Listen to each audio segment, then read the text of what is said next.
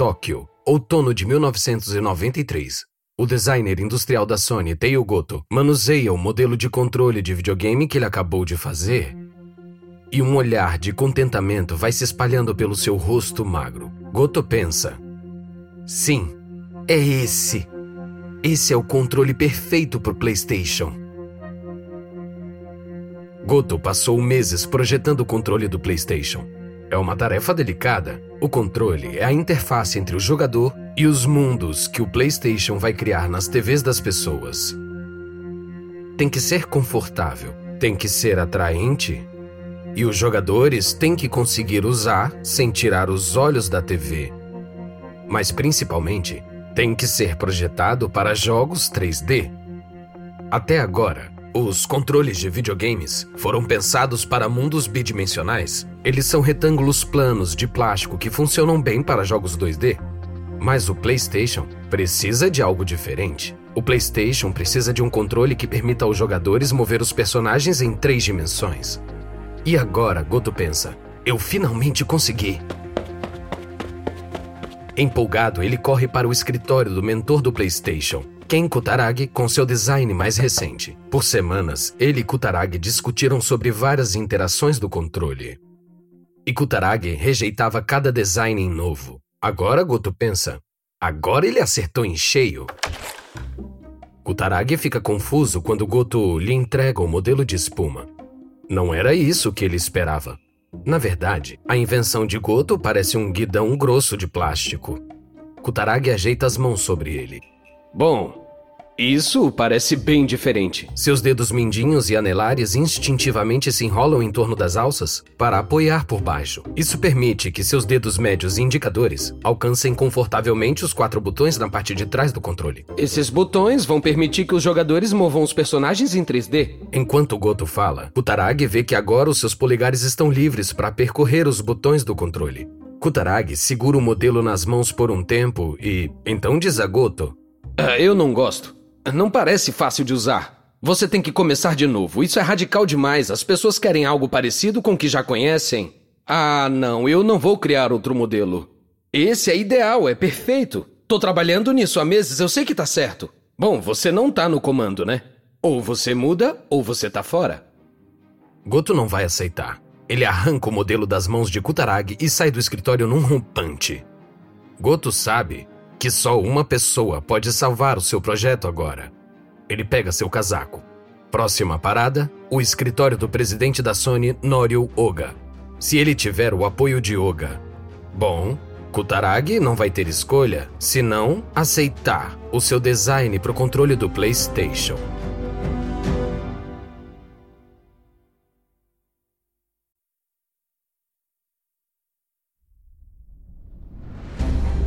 Da Wondery. Este é o Guerras Comerciais. Sou Lucas Soledade.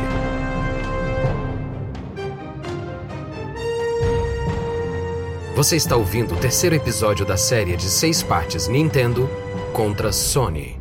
Jogo de sedução.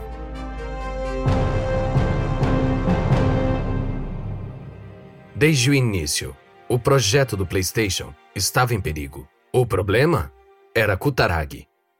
Durante anos, ele foi ousado e teimoso em sua busca para lançar o PlayStation, o que incomodou muitos dentro da Sony. A sede da empresa estava cheia de pessoas que ficariam felizes em ver ele e seu precioso console falharem. Pessoas que criaram dificuldades no caminho de Kutaragi. Pessoas que odiavam a mínima ideia da Sony se envolver com videogames. Na verdade, até onde eles sabiam, a Sony fabricava equipamentos eletrônicos de qualidade os videogames eram só brinquedos de baixa tecnologia para crianças. Eram inferiores à Sony. Aqueles na Sony que acreditam no PlayStation sabem que precisam encontrar um lugar para ele sobreviver. Um lugar longe da cultura fechada e sem imaginação da empresa. Oga sabe o lugar certo. A gravadora Epic Sony. Ao contrário da sede careta da Sony, o escritório da Epic Sony em Tóquio é uma casa de diversão despojada e descontraída. Um lugar onde os funcionários sempre saem cedo para ir a um jogo ou a uma festa com os músicos do selo. Oga também sabe que Shigeru Maruyama, chefe descontraído e visionário da Epic Sony, vai ser um aliado natural para Kutaragi. Como Kutaragi, Maruyama acredita que um dia os videogames vão se tornar uma ameaça séria ao mundo da música. Então, para se preparar para essa ameaça, Maruyama abriu uma divisão de publicação de jogos eletrônicos na Epic Sony em 1987. Os superiores da Sony não aprovaram, mas Maruyama não se importou. Ele não seria pego de surpresa quando o futuro chegasse. Mas a Epic Sony não teve muito sucesso no mercado de jogos para videogame, com uma sucessão de lançamentos de segunda categoria, que eram imitações fracas de jogos populares. Quando Oga pergunta a Maruyama se ele vai aceitar a responsabilidade pela equipe do PlayStation, ele não perde a chance. Ele responde: O PlayStation é uma ideia fantástica. Já era hora de fazermos um console. Faz muito mais sentido do que escrever jogos para máquinas dos outros. Somos a Sony. Temos que mandar no mercado. Poucos dias depois, a equipe do PlayStation chega aos escritórios da Epic Sony, levando seu protótipo do PlayStation. Kutaragi observa nervoso enquanto a máquina enorme é descarregada. Calma, calma, devagar, não deixa cair. Nesse ponto, é um aparelho desajeitado. É uma torre de mais de 2 metros com centenas de microchips e placas interligados por um emaranhado de fios. Por mais complicado que esse monte de eletrônicos seja, ele pode produzir os gráficos 3D avançados que Kutaragi sempre prometeu. Quando a equipe do PlayStation liga a máquina, o pessoal da Epic Sony fica chocado com os efeitos visuais.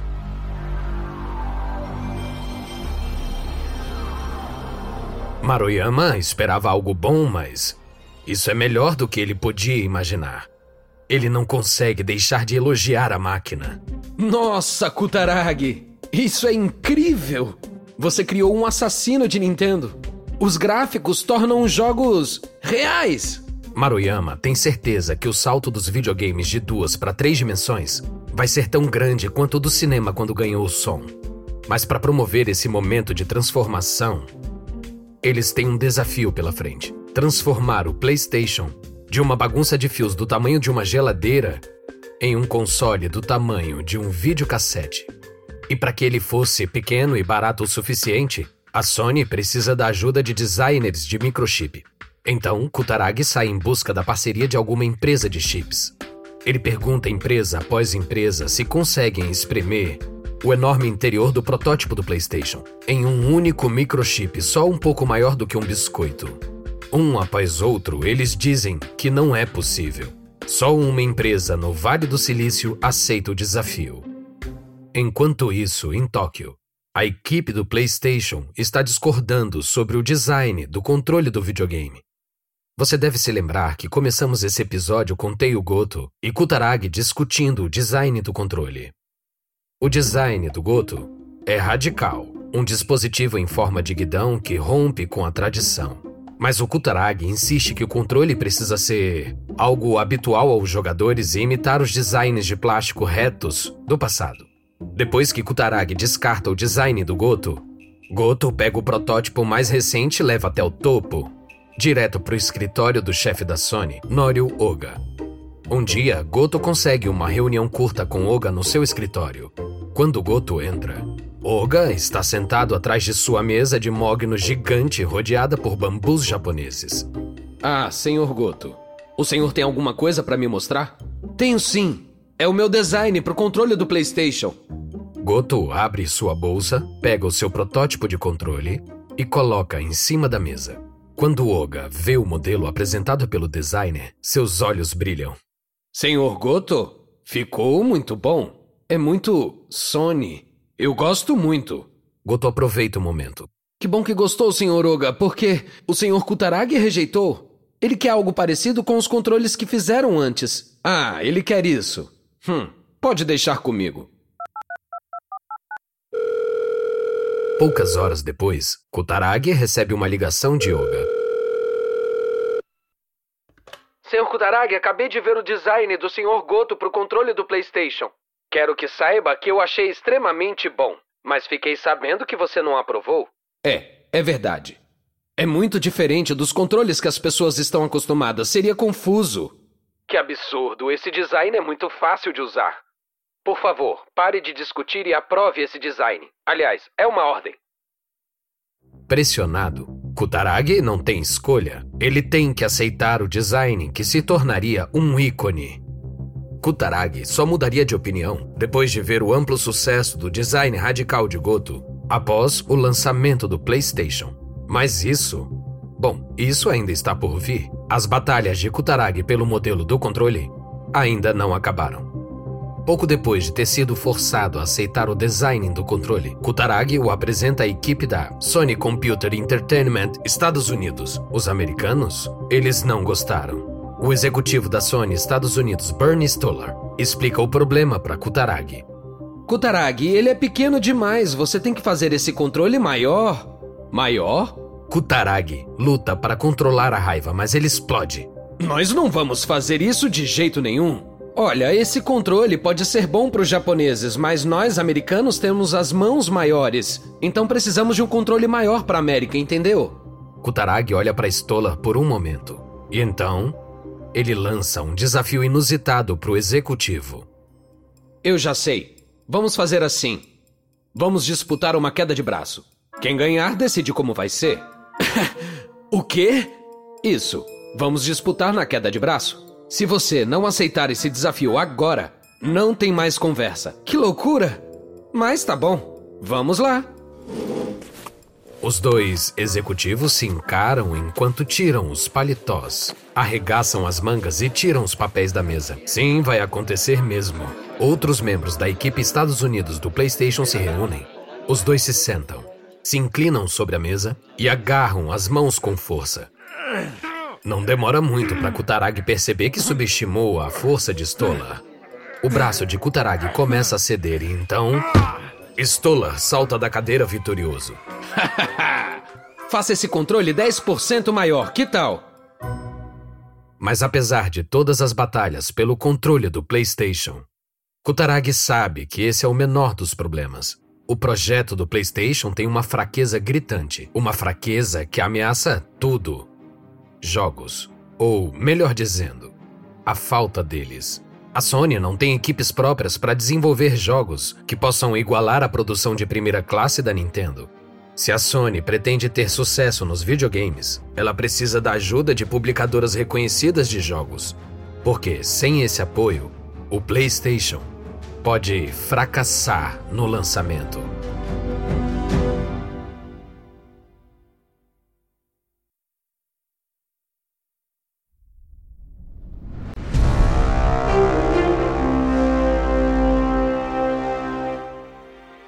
Durante o ano de 93, a Sony começou um jogo de sedução para atrair produtoras de jogos. Por meses, Kutaragi e sua equipe viajaram pelo Japão tentando conquistar a indústria cética de jogos, mas eles recebem sempre a mesma resposta.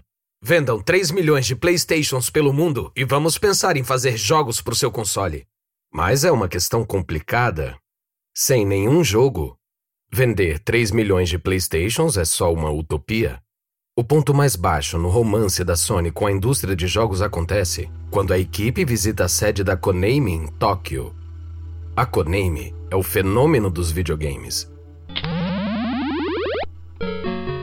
A corporação por trás dos jogos de maior sucesso, como o Frogger desviando do trânsito. O Castlevania com os vampiros, e o jogo de ação para quatro jogadores das Tartarugas Ninjas. Kutaragi passa quase uma hora exibindo as virtudes do PlayStation por diretor da Konami, Kazumi Kitaua. Mas Kitaua é um veterano da indústria. Ele não se convenceu com as promessas de Kutaragi, de gráficos 3D revolucionários.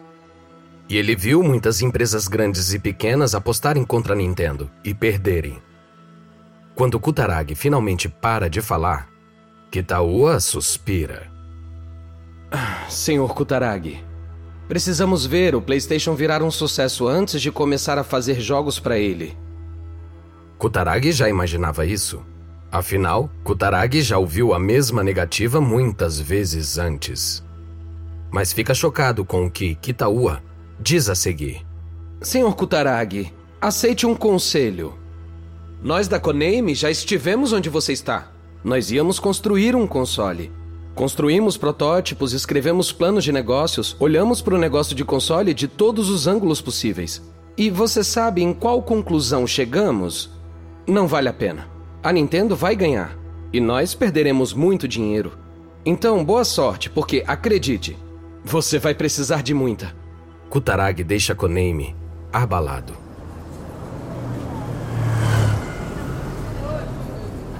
Enquanto ele caminha de volta para as ruas movimentadas de Tóquio, ele fica se perguntando se Kitaua está certo.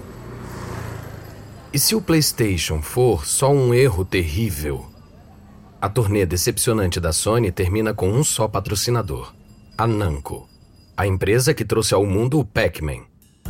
Era uma vez a Namco e a Nintendo eram aliadas em 1984, a Namco se tornou uma das primeiras empresas a oferecer suporte ao console da Nintendo. Em troca, a Namco conseguiu um acordo que lhe dava a maior parte dos lucros obtidos com seus jogos. Mas no final do acordo, em 1989, o chefe da Nintendo, Hiroshi Yamauchi, se recusa a renovar. Em vez disso, ele diz a Namco que agora o contrato vai ter os mesmos termos de qualquer outra publicadora de jogos da Nintendo. Então, quando a Sony pede suporte a Namco para o PlayStation, a empresa logo se interessa. A Namco vê o PlayStation como uma forma de escapar das garras da Nintendo sem ajudar a Sega. A saída da Namco não incomoda Yamashi. O próximo console da Nintendo já está sendo desenvolvido e ele não vê motivos para se preocupar com o PlayStation. Ele sabe que a Sony não pode fazer jogos bons sozinha e as desenvolvedoras de jogos vão se preocupar com a inexperiência da Sony em videogames. Em uma coletiva, um repórter pergunta a Yamashi se a Nintendo está preocupada com o PlayStation. Ele não se esforça para esconder o seu desprezo. A Sony é uma novata nesse negócio. A Sony não entende de jogos, ela só entende de tecnologia. Nós vimos o tipo de jogos que a Sony produziu sozinha. Jogos chatos e insignificantes baseados em filmes de ação. A Nintendo não está nem um pouco preocupada com o PlayStation. Próxima pergunta? No fundo, a Sony sabe que a marcha está certo. A Namco não é o suficiente. Ela precisa conquistar a indústria de jogos e rápido. Se ela não conseguir a adesão das desenvolvedoras logo, não vai ter quase nenhum jogo pronto para o lançamento do PlayStation. E o tempo está acabando. A Sony tem que fazer alguma coisa. Algo grande. Tóquio, outubro de 1993. Ken Kutaragi olha para o público que espera no auditório dentro da sede da Sony. 300 criadores de jogos das principais empresas de videogame do Japão estão aqui por um motivo: uma demonstração ao vivo do que o PlayStation pode fazer. É um momento decisivo para o console da Sony. Se as pessoas nessa sala saírem hoje indiferentes, o fracasso do PlayStation é quase certo. Afundado por uma falta de jogos decentes antes mesmo de ser colocado à venda. Esse é um momento tão crítico que o chefe da Sony está agora no palco, tentando animar o público. Olá a todos, obrigado por se juntarem a nós hoje. Eu sou Nori Oga, o presidente da Sony, e eu estou aqui para dizer que a Sony está totalmente comprometida com os videogames e em fazer do PlayStation um sucesso. Mas precisamos de ajuda. Precisamos do apoio de criadores de jogos como vocês para ter sucesso. A plateia escuta sem emoção. Vai precisar mais do que um executivo corporativo de setenta e poucos anos para conquistá-los. O que eles querem ver mesmo são seis protótipos do PlayStation que estão debaixo de lençóis brancos. Enquanto Oga sai do palco com aplausos educados, mas sem entusiasmo, Kutaragi corre para os protótipos do PlayStation e puxa os lençóis brancos. Kutaragi então se dirige ao público. Por favor, venham e vejam o que o PlayStation da Sony pode fazer. Os desenvolvedores dos jogos se aglomeram ao redor do PlayStation e das televisões que eles estão conectados. A equipe da Sony liga os consoles. As telas continuam pretas e uma trilha sonora sinistra começa a tocar. E então, do escuro das telas, aparece um Tiranossauro Rex tridimensional enorme. Ele dá um passo em direção aos espectadores, trazendo sua pele escamosa e olhos amarelos claramente à vista. Há um momento de choque, seguido de admiração. Os desenvolvedores que seguram os controles do PlayStation entram em ação. Eles começam a apertar os botões de direção e o dinossauro se vira em resposta. Esquerda, direita, para trás e para frente. Outro botão faz com que o monstro abra bem a mandíbula, revelando uma boca cheia de dentes afiados. Outros botões ajustam um ponto de vista, permitindo que o público examine o réptil virtual da Sony de todos os ângulos. Os desenvolvedores mal podem acreditar no que estão vendo. Os recursos gráficos 3D do PlayStation são tudo o que Kutaragi prometeu. O fato é que ninguém na sala pensou que ele poderia realizar. Nunca antes um console doméstico ofereceu gráficos 3D tão bons. O PlayStation poderia até mesmo ficar próximo aos fliperamas mais avançados. Os desenvolvedores voltam para suas empresas para contar aos colegas o que viram naquela manhã. No dia seguinte, os telefones da Sony Computer Entertainment não param. As empresas de jogos não param de ligar pedindo mais detalhes sobre o PlayStation e seu modelo de negócios. E a oferta de negócios da Sony é tão atraente quanto o seu dinossauro digital. A oferta que os vendedores da Sony fazem às empresas é a seguinte: Sim, senhor, vai ser mais barato fabricar os jogos do PlayStation porque os CDs são mais baratos e rápidos de produzir do que os cartuchos. Produzir um CD só vai custar 6 dólares ao invés de 30 dólares para fazer o cartucho da Nintendo. Essa diferença, CDs contra cartuchos, acabaria sendo fundamental, por mais que esse vendedor ainda não saiba disso. Com CDs, podemos ter mais cópias dos seus jogos nas lojas em duas semanas. Com os cartuchos, teria que esperar de dois a três meses.